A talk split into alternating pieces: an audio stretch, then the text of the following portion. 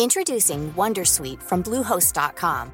Website creation is hard, but now with Bluehost, you can answer a few simple questions about your business and get a unique WordPress website or store right away. From there, you can customize your design, colors, and content. And Bluehost automatically helps you get found in search engines like Google and Bing. From step-by-step guidance to suggested plugins, Bluehost makes WordPress wonderful for everyone. Go to bluehost.com/wondersuite. Ce podcast est sponsorisé par Pocket qui vous présente Le chaos dans nos veines, un polar de Cécile Cabanac. Dans une maison isolée, un corps est retrouvé. Il s'agit en apparence d'un suicide. Mais très vite, l'enquête se complique. La victime se révèle être une ex-policière obsédée par deux affaires non résolues.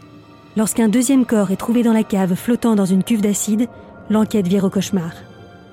Le chaos dans nos veines de Cécile Cabanac est disponible aux éditions Pocket. Bonjour, c'est Jules Lavie pour Code Source, le podcast d'actualité du Parisien. Une bonne nouvelle d'abord, après Code Source et Crime Story, le Parisien vous propose à partir du 14 février un troisième podcast, podcast événementiel qui va nous amener aux Jeux Olympiques de Paris 2024. Ça s'appelle Le Sacre, il y aura 24 épisodes chaque mercredi jusqu'au 24 juillet. Un ou une médaillée d'or olympique raconte au micro d'Anne-Laure Bonnet son chemin vers le sacre. Vous pourrez écouter le teaser de ce nouveau podcast juste après votre épisode de Code Source.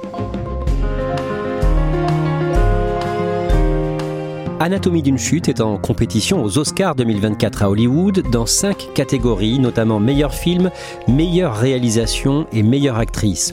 Une revanche pour le film de Justine Trier que le CNC, le Conseil national du cinéma, n'avait pas choisi en septembre pour représenter la France dans la catégorie meilleur film étranger. Anatomie d'une chute avait déjà reçu la Palme d'Or au dernier festival de Cannes le 27 mai et il a rassemblé en France plus d'un million trois cent mille spectateurs. Spécialiste ciné au Parisien, Renaud Barognan raconte aujourd'hui le succès d'une ampleur inespérée de ce long métrage. Attention, dans cet épisode de Code Source, nous avons été obligés, par souci de clarté, de spoiler, d'évoquer la fin de ce film brièvement.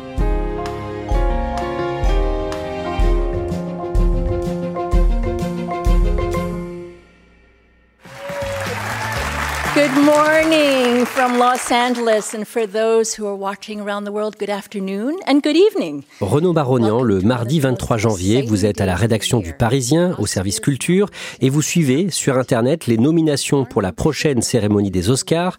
Ce sera le 10 mars à Los Angeles. Décrivez-nous comment ça se passe concrètement, comment c'est annoncé. Ça se passe sur YouTube, hein, sur le, la chaîne de l'Académie des Oscars. C'est deux animateurs euh, qui annoncent avec des petits papiers. The nominees in makeup and hairstyling are. Et euh, c'est dans un ordre qui est pas celui qui sera de la cérémonie.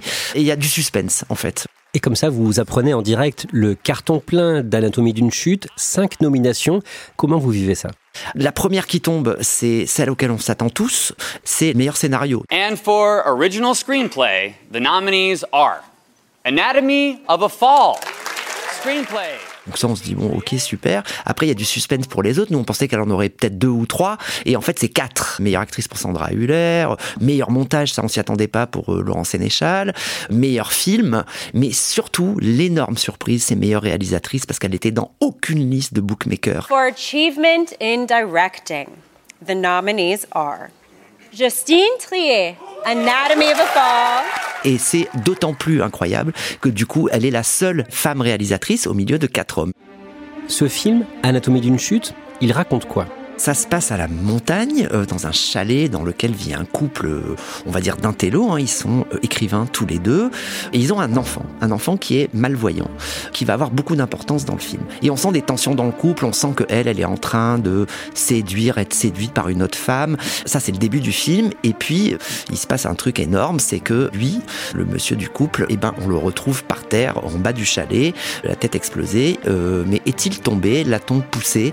Et ça va être tout l'objet du film, c'est-à-dire que ça va, elle va être soupçonnée assez rapidement par la justice, avec le rôle de l'enfant qui va être très important parce qu'il a pu assister à quelque chose, on ne sait pas. Tu m'as dit que t'avais entendu tes parents, maman, t'es sorti de la maison, c'est ça? En fait, j'entendais pas vraiment les mots, j'avais que des bouts de voix, mais ça Ah bah faisait. oui, mais non, enfin, si t'avais pas les mots, du coup, tu peux pas savoir si c'était une dispute ou pas. Enfin, je sais, je sais ce que j'ai entendu. Et il y a un doute jusqu'à la fin sur euh, la culpabilité de cette femme. Euh, Est-ce qu'elle a tué ou non son mari finalement? C'est ça? Oui, alors c'est une des grandes forces du film, c'est que voilà, euh, il y a un doute qui qui subsiste tout le long, même à la fin pour certains, et c'est vraiment sujet à interprétation. C'est-à-dire qu'il y a des gens qui ont jamais de doute, il y en a qui en ont tout le long, il y en a qui en ont même après la fin, il y en a pour qui le doute disparaît à mi-film. Enfin, c'est très fort. Alors on va voir pourquoi ce film a fait autant parler. D'abord, il faut raconter le parcours de sa réalisatrice et co-scénariste, Justine Trier. Elle a 45 ans, elle est née le 17 juillet 1978 à Fécamp en Seine-Maritime. Qu'est-ce qu'on sait de son enfance? Elle vit avec son père et sa mère. Elle est née à Fécamp, mais en fait, ils vivent à Paris, mais ils vivent aussi, et par intermittence, dans des communautés. On n'en sait pas plus. hein. Ils sont quatre enfants. Elle a son frère qui est de, de son père et de sa mère, et ils ont aussi deux autres enfants qui viennent d'un précédent mariage du père. Elle dit aussi que son père avait trois compagnes. C'est assez mystérieux. Elle le dit elle-même. Elle emploie l'expression une enfance hors norme. Et elle raconte que c'est sa mère qui lui a donné le goût du cinéma. Sa mère aime beaucoup le cinéma. Euh, elle l'emmène pour la première fois au cinéma quand Justine Trier a 5 ans, voir un grand dessin animé. Et quand elles arrivent, la séance est complète. Alors du coup, sa mère dit, oh bah c'est pas grave, on va aller voir le retour du Jedi, Star Wars. Et euh, c'est le premier film que voit Justine Trier et elle raconte qu'elle se cache dans les jupes de sa mère à chaque fois que Dark Vador apparaît. Quand elle a 17 ans, elle travaille comme ouvreuse à Paris. C'est au théâtre du Châtelet et euh, elle en profite pour aller voir tous les spectacles et comédies musicales. Elle étudie aux Beaux-Arts, toujours à Paris, au début des années 2000, mais elle ne se sent pas douée pour le dessin et la peinture. Au départ, elle voulait être peintre, hein, et puis rapidement, euh, non. Alors elle bifurque. Il y a aussi des sections vidéo hein, aux Beaux-Arts. Elle va faire du montage vidéo, et c'est ça qui va l'amener vers le documentaire. Qu'est-ce qu'elle fait par exemple? Alors son tout premier euh, film, c'est un film qui est consacré aux manifestations contre le CPE, le contrat première embauche. Elle part dans les manifestations avec son co-réalisateur et elle filme avec une caméra. C'est sa première expérience de caméra. Elle va en faire plusieurs et le dernier, qui date de 2010, c'est un film qu'elle va tourner au Brésil, dans une favela, donc un bidonville. C'est l'histoire d'un ado dont la mère est alcoolique. Ça va être très compliqué. Elle va monter le film toute seule dans sa chambre pendant six mois. Justine Trier réalise un premier film en salle en 2013 intitulé La bataille de Solferino, une histoire de couple sur fond d'élection présidentielle. Renaud Barognan, ce n'est pas un succès commercial. Non, le film fait 30 000 entrées. Il a un vrai succès d'estime euh, dans la critique. Elle se fait vraiment, elle est très remarquée à partir de là. Son deuxième long métrage, Victoria, avec la comédienne Virginie Efira, sort en mai 2016. Ça parle d'une jeune avocate surmenée qui doit aussi gérer le quotidien, ses deux enfants notamment, et ça marche très bien commercialement. Alors là, c'est carrément l'inverse. Hein. Euh, 650 000 entrées en salle. Et c'est un très beau portrait de femme. Une fois de plus, c'est la deuxième fois, et après, elle va plus arrêter. Renaud Barognan, Justine Trier travaille à nouveau avec Virginie Efira pour son troisième film qui sort en 2019, Sibylle. Une fiction complexe. C'est l'histoire euh, d'une romancière qui est devenue psychanalyste et qui décide de revenir à l'écriture. Alors euh, déjà c'est pas simple, mais elle va croiser euh, une jeune fille qui est une jeune actrice qui est enceinte de l'acteur principal du film dont elle est amoureuse. Sauf que l'acteur principal du film, il est en couple avec la réalisatrice et il va s'en suivre plein de, situations assez complexes. Mais c'est un film réussi. Tellement réussi qu'il est sélectionné en compétition à Cannes. Au début de l'année 2020, au moment du premier confinement face à l'épidémie de Covid, Justine Trier se lance dans un nouveau scénario. Elle écrit avec son compagnon, le cinéaste, scénariste et acteur Arthur Harari, qui est le père de ses deux filles. Arthur Harari qui a notamment connu un gros succès critique en 2021 avec Onoda 10 000 nuits dans la jungle.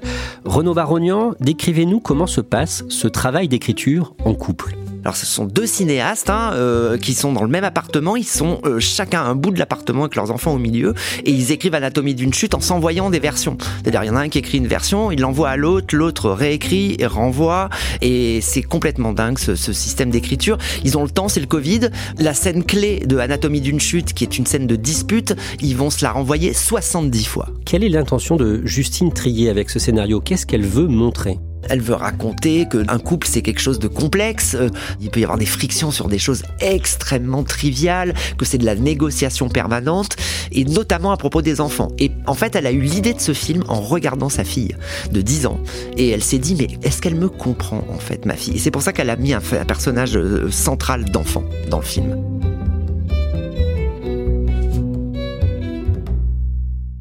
On l'a dit, sur le scénario d'Anatomie d'une chute, elle travaille avec son compagnon, Arthur Harari, comme elle l'avait déjà fait par le passé.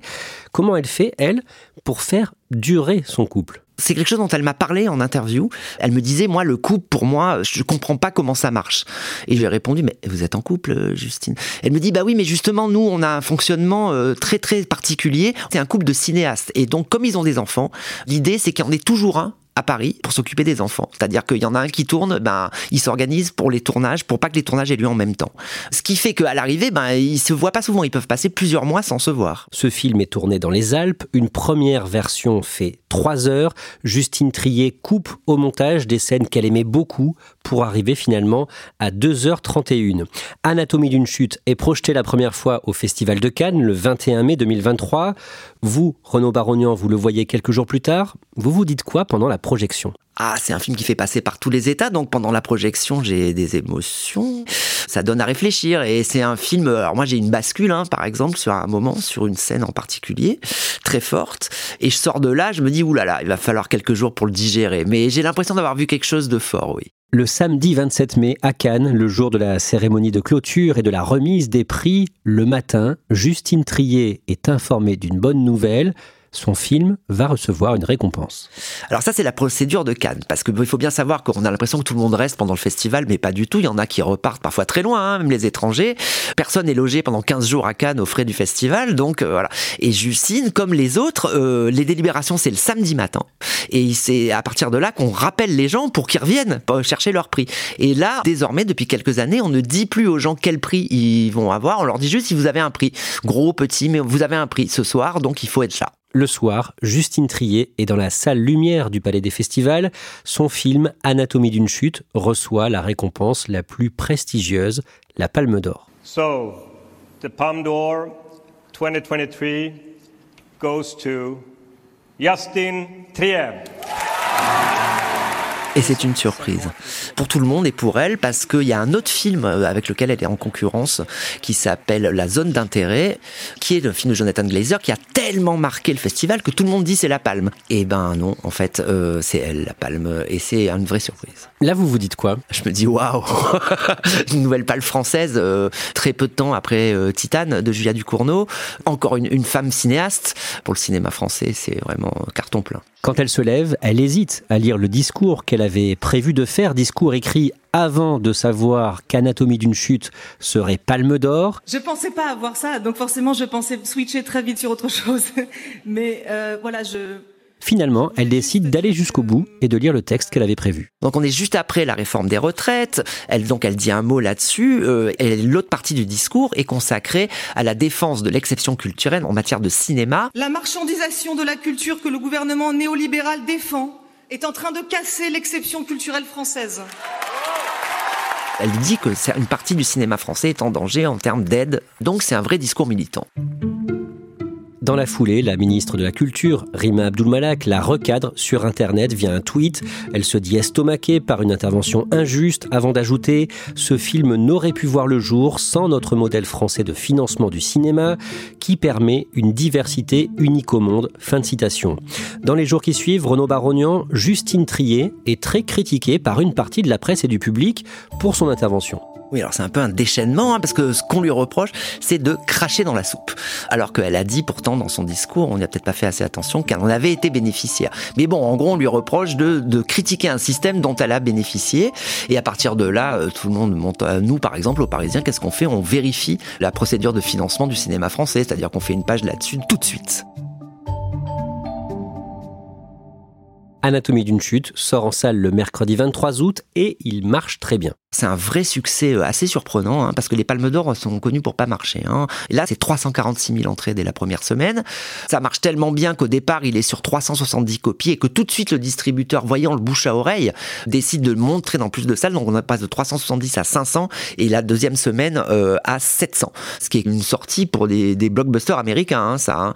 Et après, il va continuer sur la durée jusqu'à euh, presque 1 400 000. C'est exceptionnel. Le film est très bien noté par le public sur allociné.fr et vous faites un article dans Le Parisien sur les réactions des gens à la sortie. Voilà, moi je vais faire des sorties de salle et là les gens me disent euh, des choses étonnantes comme j'avais pas du tout envie de le voir, mais c'est ma sœur, ma mère. euh, En fait, c'est qu'il y a un bouche à oreille formidable. Donc euh, on dit à son voisin, à sa mère, à son fils, mais va le voir, c'est génial ce film. Puis il y a beaucoup de gens aussi qui sont vraiment sur cette histoire de procès, cette histoire de doute. Ça parle beaucoup de ça à la sortie et ça, il y a le côté suspense. Est-ce que c'est elle, pas elle? Alors il y a des débats en sortie de salle. C'est assez joli à voir. Dans ce contexte, le 22 septembre, le CNC, le Centre national du cinéma, vote pour euh, déterminer quel film va représenter la France aux Oscars à Los Angeles le 10 mars.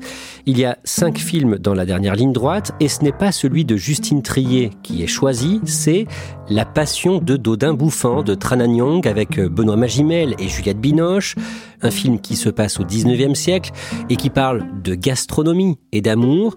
Vote très serré. Pourquoi ce choix finalement? C'est compliqué à dire parce que c'est une décision souveraine hein, du comité de, de, sélection.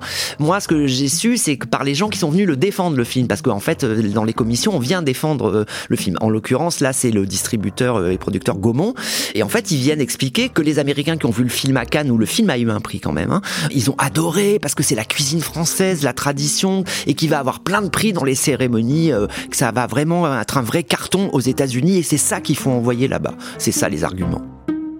À ce moment-là, le film de Justine Trier peut encore concourir aux Oscars. Il reste un espoir. Oui, parce que ce vote-là, ça consistait à envoyer le film qui va représenter la France pour l'Oscar du meilleur film étranger. Mais il y a toutes les autres catégories. Alors c'est rare que des films étrangers concourent. Sauf que là, les bookmakers commencent à faire des prédictions et à mettre le film dans toutes les catégories. Parce que le film, il a une, commence à avoir une carrière aux États-Unis à ce moment-là. Ils, sont allés, Justine Trier, ses producteurs, Sandra Huller, la comédienne, faire une tournée à Telluride, à Toronto. Ils font exister le film. Ils ont un très très très bon distributeur américain sur place qui commence à faire campagne juste après la Palme d'Or en fait. Il y croit dès ce moment-là. Donc il a des chances. Chance évidemment d'être sélectionné par l'Académie des Oscars elle-même. Dans les mois qui suivent, Anatomie d'une chute reçoit de nombreuses récompenses aux États-Unis comme en Europe. C'est-à-dire qu'en fait, ce qu'on nous avait dit qu'elle allait se passer pour Dodin Bouffant se passe pour euh, Anatomie d'une chute en fait, qui collectionne les prix partout. Euh, aux European Film Awards, il en a six. Euh, il a sept nominations pour les BAFTA, qui sont les Oscars anglais, deux Golden Globes, et puis là, depuis ben, 11 nominations au César. Enfin, partout où le film est présent, il collectionne soit les nominations, soit les prix. Justine Trier, elle vous dit quoi sur ce succès international? Elle dit que ça la dépasse. Pourquoi? Parce qu'elle dit, pour moi, Anatomie d'une chute, c'est mon film le plus compliqué. Ça a été le plus compliqué à écrire. J'ai changé de méthode de tournage par rapport à mes autres films. Elle pensait pas du tout que ça rencontrerait et un succès critique, un succès public et un succès comme ça international dans les cérémonies. Et donc elle est très surprise, mais elle dit aussi qu'elle est évidemment très heureuse. Son compagnon et co-scénariste, Arthur Harari, lui non plus ne s'attendait pas à un tel succès en écrivant avec Justine, euh, on se disait, et notamment, enfin moi je lui disais, bon, je pense que ça va être ton meilleur film, si c'est réussi, ça peut être génial et tout, mais ce sera sans doute ton film qui fera le moins de spectateurs, parce qu'il va être euh, d'une certaine manière plus radical que les autres, plus long, avec plus de dialogue, enfin beaucoup de gens qui parlent, assez sombre à des endroits, donc euh, toutes ces données-là faisaient que moi j'avais l'impression que ce serait vraiment pas un succès assuré en tout cas. On en revient au début de cet épisode de Code Source. Le mardi 23 janvier, les listes de films nommés par catégorie pour les Oscars sont dévoilées sur YouTube. À ce moment-là, Justine Trier est dans un bureau à Paris avec son équipe et elle suit ça, comme vous, en direct. Elle est dans le bureau de production avec ses deux producteurs notamment et les nominations tombent. On sent la montée et la hystérie jusqu'à meilleur film. Anatomy of a Fall. Où Justine Trier a cette phrase euh, incroyable qui va rester. Elle parle pas très bien anglais et dans l'euphorie, elle dit mais ça veut dire quoi Best Picture? Et c'est magnifique parce que c'est la, la nomination suprême, c'est pour le meilleur film. Renaud Barognan, vous pensez qu'Anatomie d'une chute a de bonnes chances de récolter au moins une statuette aux Oscars le 10 mars à Los Angeles? Ah oui, un sur cinq, on espère quand même au moins. Alors, le meilleur scénario, euh, c'est celui pour lequel on a le plus d'espoir. Parce qu'elle en a gagné beaucoup des prix du meilleur scénario euh, avec euh, son compagnon, hein, Arthur Harari. Donc celui-là, on y croit. Et après, même si elle est en face de poids lourds comme Oppenheimer de Christopher Nolan ou Killers of the Flower Moon de Martin Scorsese, on n'est jamais à l'abri de bonnes surprises et il peut y en avoir sur ce film.